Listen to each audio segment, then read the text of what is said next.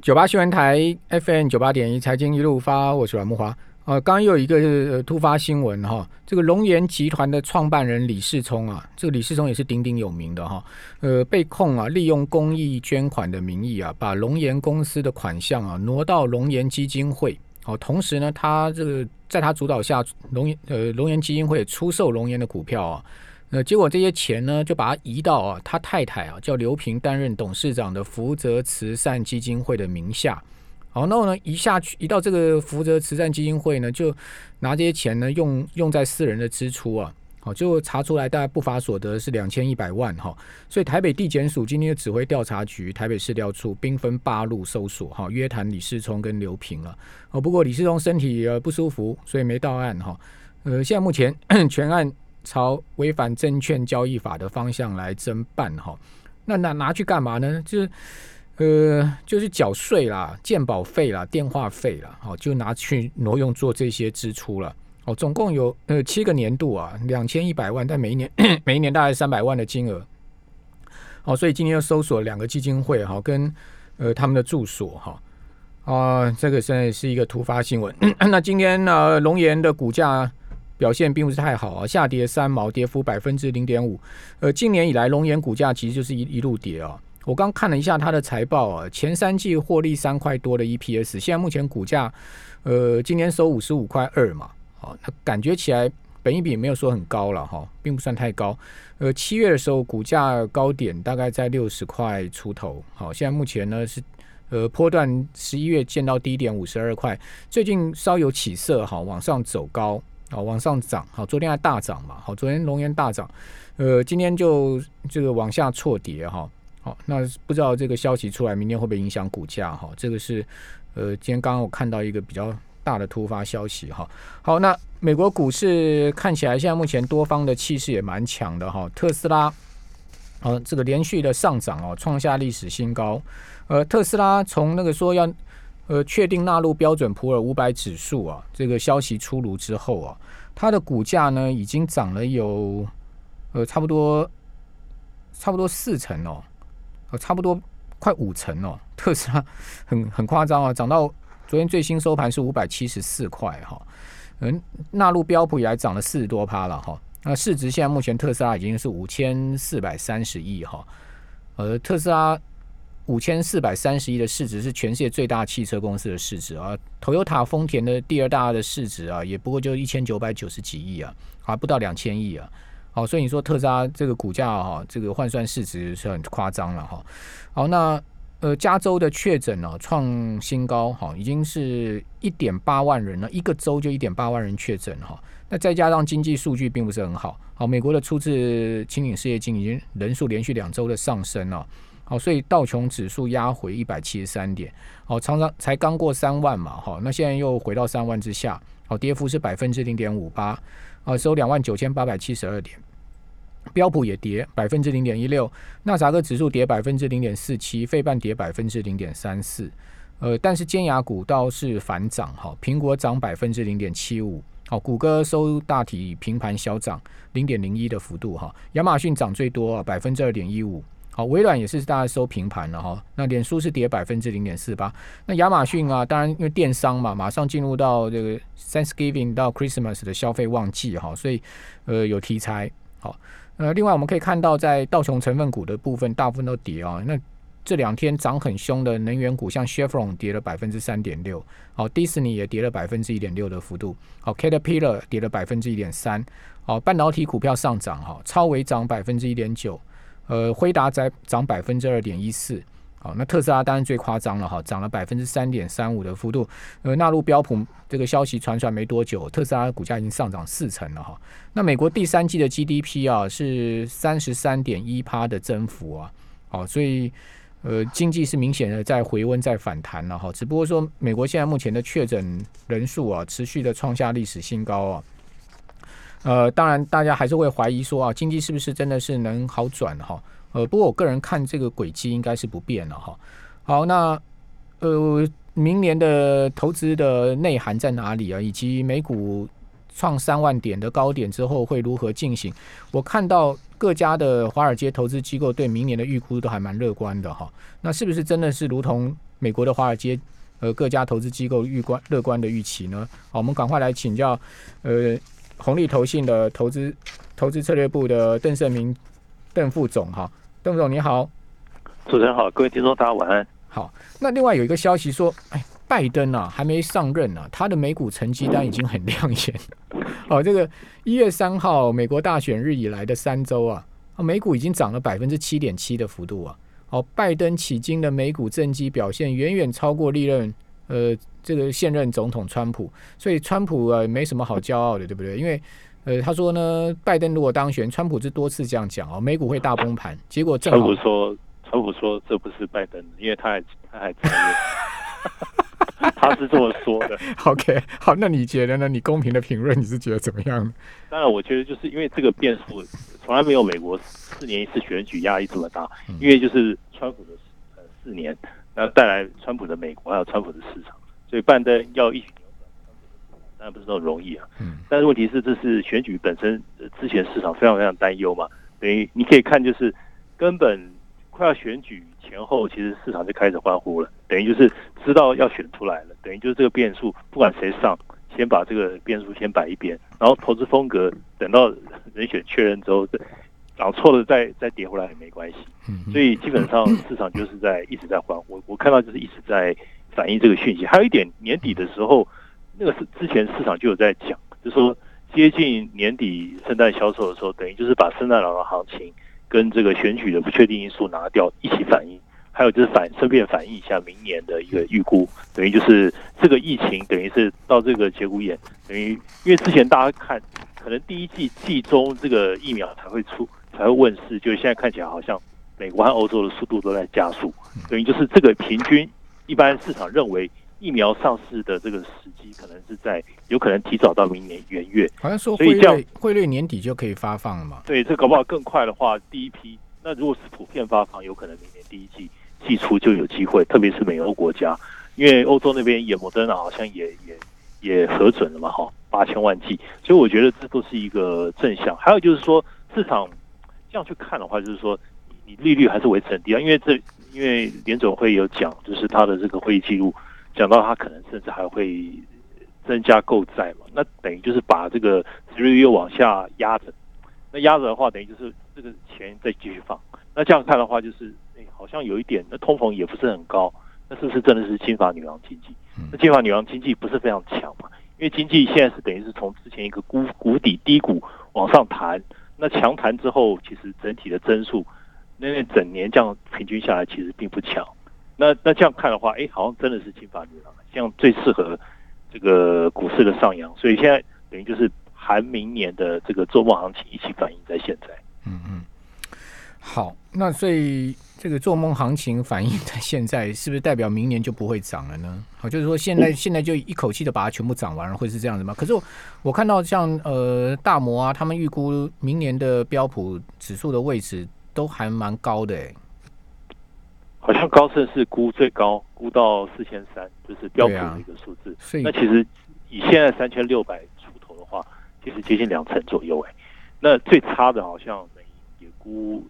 低于十趴了。那就是这个是看最保守五到五到八趴，这是最低的，等于就估到不到三千九、三千八、三千九，这是最低。所以如果说是高的个位数和比较低的两位数，还是很棒啊。如果说这是 benchmark 的美国指数的话。你就可以想见新兴市场，那那之前其实过去十年这么落后，然后今年的话，你你就看过去呃两三个礼拜，日韩股市涨的速度非常非常快，嗯，就是因为钱就是往那个地方走，很明显啊，日本进去了快三百亿美元，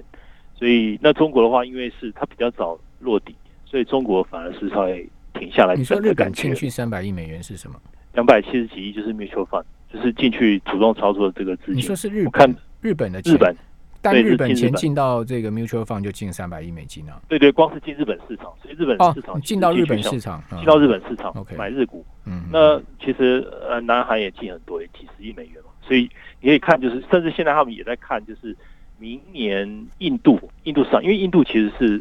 世界五大的那个疫情国。对。那如果说疫苗出来，我觉得这个印度可能也是低基期哦。从这个角度去看，新市场印度好像印度买得起疫苗吗？我没有 我没有瞧瞧不起印度的那个这个意思啊，没有轻视他们的意思，只是说印印度是十四亿人口的地方，他要普惠疫苗的话，他政府要花多少钱呢？是，但是我相信这个疫苗等于就是一开始一定先受惠美欧国家嘛，那接下来的话，因为它号称就是你这个要要要要普惠嘛，所以这个价格不能拉过高，但的确等到他们真的发放，但是问题是股市是涨预期嘛。等于是其他地方，如果说假设已经有块状的人口已经有反免疫力的话，其实我觉得股价就先反应了。其实股价印度股市也有机会，就是三，我觉得有有哎，就是以个别国家来讲，它是跌那么深，那跌深的话，还有就是它之前的经济增长其实受到很大的影响，那块状影响，那我觉得明年来讲的话，次市股市，可是 Sensex 指数已经创新高了，创历史新高哎，是，但是就是你可以看，就是明年还要。非常现在这个水准还要还要涨到涨到哪边去？如果说美国是 benchmark 的话，美国都有一个低的个呃高的个位数和低的两位数可以涨，那是不是新兴市场它在这个在这个点上，它是不是在做本一笔的调整？因为你钱很多啊，它就是要去，它是要去要去选这个标的去做。那所以我觉得，其实就是在一季初的时候，这个行情会走的最强，就是其实就是现在进行时啊。当然，最近几天因为美国要要要休假，所以可能它量会少一点。可是年底前就是已经在反映这个东西，一直到可能到明年初，年初布局又是另外一批的一个钱，等于是钱滚出来的一个行情。还有就是做梦预期，等于就是大家对于看明年看起来就感觉，哎，你这个经济增长，假设如果在明年底如果有机会回到比较正常的水准，不一定回到 COVID-19 之前的高点，但假设回到平均水准。大家就有这种想象，所以股市就先反应。OK，好，我们这边休息一下，等下回到节目现场。九八新闻台 FM 九八点一财经一路发，我是阮木华。哦，美股其实全世界股市的先行指标跟龙头了哈。那最近美股的趋势哈，值得我们关注的，就是说呢，九月初到现在哈，美国的价值型股票的绩效啊，就是涨势啊，超越成长型哦。哦，这个跟我先前跟大家讲的是完全一样哈，就是说。呃，美股最近的涨势就很平均了，就等于说有点雨露均沾，百呃个股百花齐放了哈。那这当然意味着说大家对经济呃乐观的预期嘛哈。呃，根据霸龙啊 CNBC 的报道哈，说美股出现类股大轮动，好科技股跑输价值股，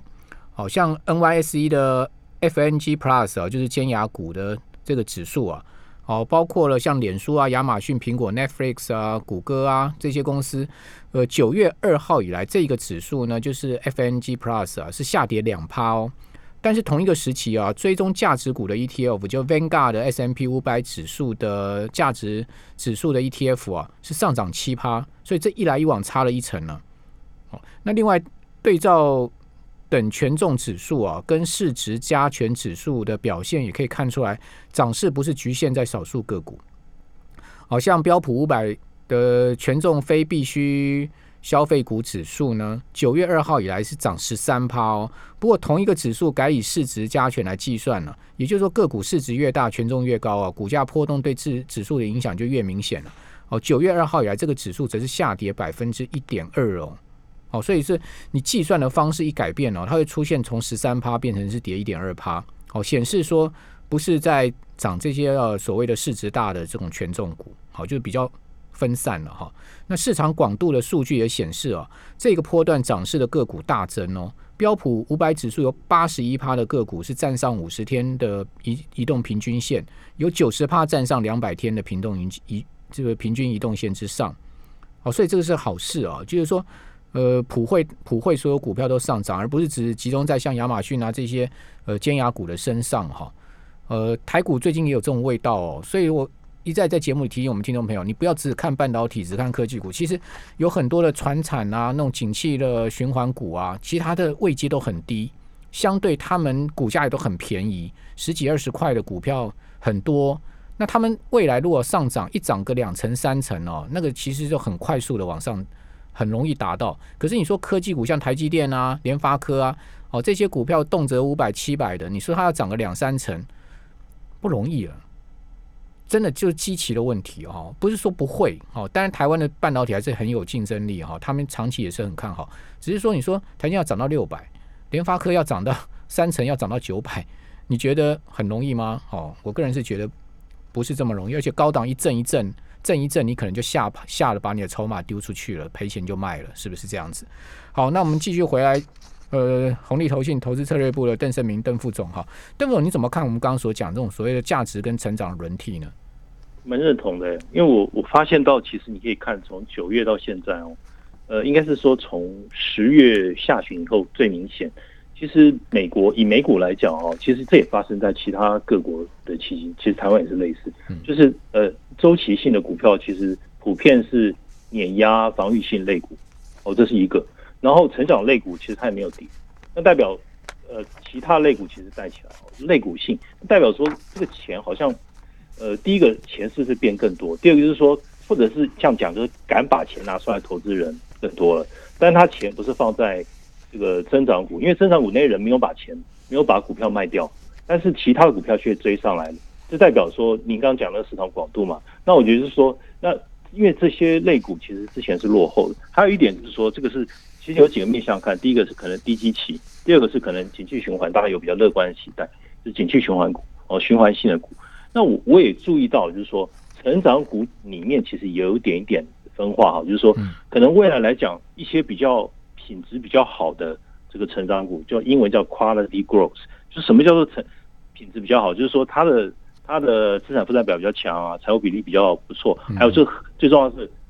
核心的这个核心的业务，其实未来有展望，还有就是评价要合理一点。对，我觉得这种有品质的成长股还是不会没机会啊，所以。它它其实成长股也有分化，真确实很明显。比如说像你看呃，像像辉达的股价就继续在涨嘛。错。那我觉得像这样这样看的话，你看有有的半导体还是很会涨。那只是说呃，之前真的是就是一些龙头，或者是应该说尖牙，就涨来涨去就是那些就是那些股票，然后他们带动的，而且老大跟老二还差蛮多。那现在就是老二也也也开始涨一些，然后而且它。成长性来讲，等于就是不是只有一个单点，是多点齐放，所以这就是一个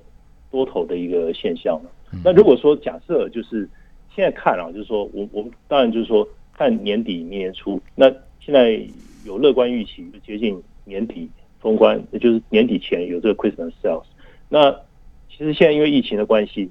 天天几乎都是网购星期一啊！那以 以前美国看网购星期一，那现在天天都网购星期一，那你没有什么黑色星期五啊？就是天天网购星期一。那所以等于就是，是不是今年这个 Christmas sales 跟往年也不太一样？等于就是大家去看这个数字，就是其实它反应上、结构上都跟以前这个世界被这个疫情搞得乱七八糟，也也都改变了。真的啊，因为现在其实你说大家去挤 shopping mall 可能性都不高了，对不对？我记得我二十几岁那时候，我二十几岁去美国啊。好去洛杉矶啊，哦，正好碰到 Christmas 啊，我到那个 shopping mall 里去哦，我真的是看到吓一跳。那美国的 shopping mall 是很大的，好几个百货公司是连在一起，你逛一整天都逛不完。就整个 shopping mall 里面人山人海，这摩肩擦踵，挤到不行了。我看现在大概没这个盛况了。那时候东西是用抢，真的美国人一到 Christmas Thanksgiving，那个买东西真的是买到爆啊，很敢买的。实体消费大不如前啊，但是网络消费恐怕是很红火的。对，那这个部分看起来应该是这样。但我觉得也有一些情形啊，就是说您刚刚有讲到大型、小型嘛，我觉得小型可能不光是美国的小型在动，你看像罗素两千也在动啊，就是它的形态是方方面面的，就是说以前是独孤大型，那现在小型也跟着，那可能也跟拜登上去有一点关系，因为它等于就是它要刺激内需，那各各个地方。强国就是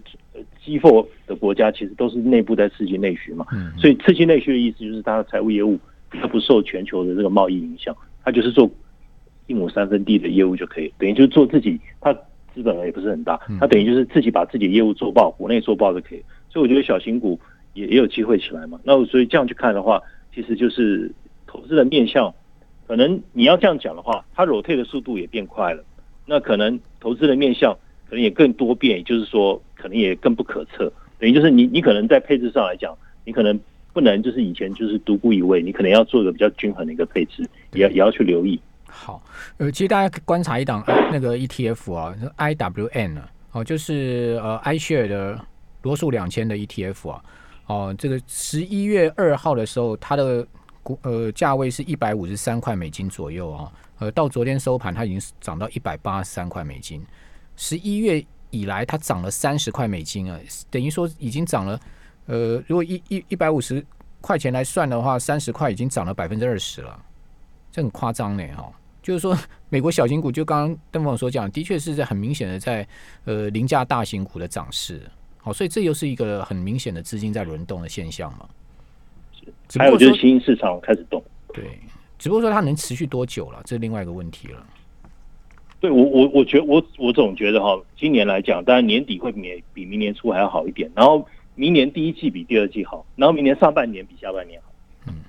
哦，是吗？下半年比上半年好啊。上半年比下半哦，上半年股市上半年比下下半年好，因为你疫苗如果说一季中或是一季初某个时间点出来的话，搞不好疫苗出来的时间点，搞不好也是短线的市场的一个所以你是看呢涨到第一季就对了，涨到第一季，那第二季也不见得不会涨，只是第二季的话变数就是是不是中国会开始升息，也要开始留意，因为它 LPR 开始动。谢谢邓副总。